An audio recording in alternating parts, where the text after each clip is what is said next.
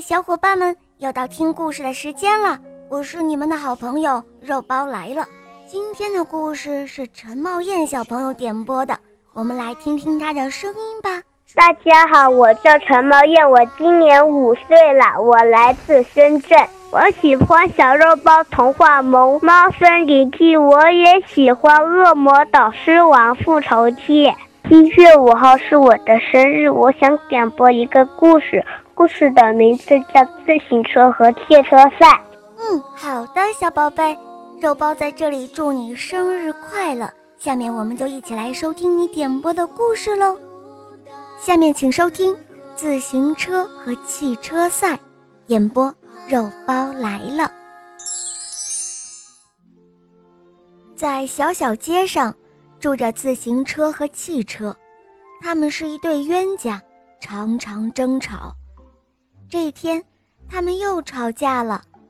汽车嘲笑自行车说：“嗨，你的速度真是太慢了，一分钟只能跑几十米，而我的速度可是你的好几倍呢。”自行车听了之后非常的不高兴，他说：“哼，我的速度可比以前快多了，不信的话，我们就来比一比啊！”汽车爽快的就答应了，他们商量了一下，准备在两天后比赛。汽车一走，自行车就飞奔到药店买了一瓶安眠药。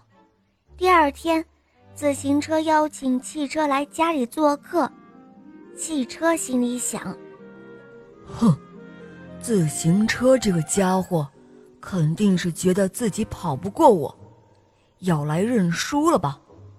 可没想到，自行车压根儿就没有提起比赛的事情，而是热情的款待汽车。汽车不知道这是计谋，喝下了放了安眠药的汽油饮料。比赛的那一天终于到来了，小小街上锣鼓喧天，小小街的车们都来观看了。砰的一下，发出了枪响，两辆车同时冲出了起跑线，向终点奔去。汽车遥遥领先，把自行车远远地甩在了后面。可是刚过了一半的路程，汽车的速度就慢了下来，到最后，竟然趴在地上睡起觉来了。自行车一见安眠药起作用了，连忙加快了脚步，向终点奋力跑去。眼看着终点就要接近了，围观的车们忍不住喝起彩来：三十米、二十米、十米，哇！自行车终于在汽车前面冲过了终点线，他拿到了奖杯。这个时候。汽车醒过来了，他看到自行车早已站在领奖台上，不由羞愧地低下了头。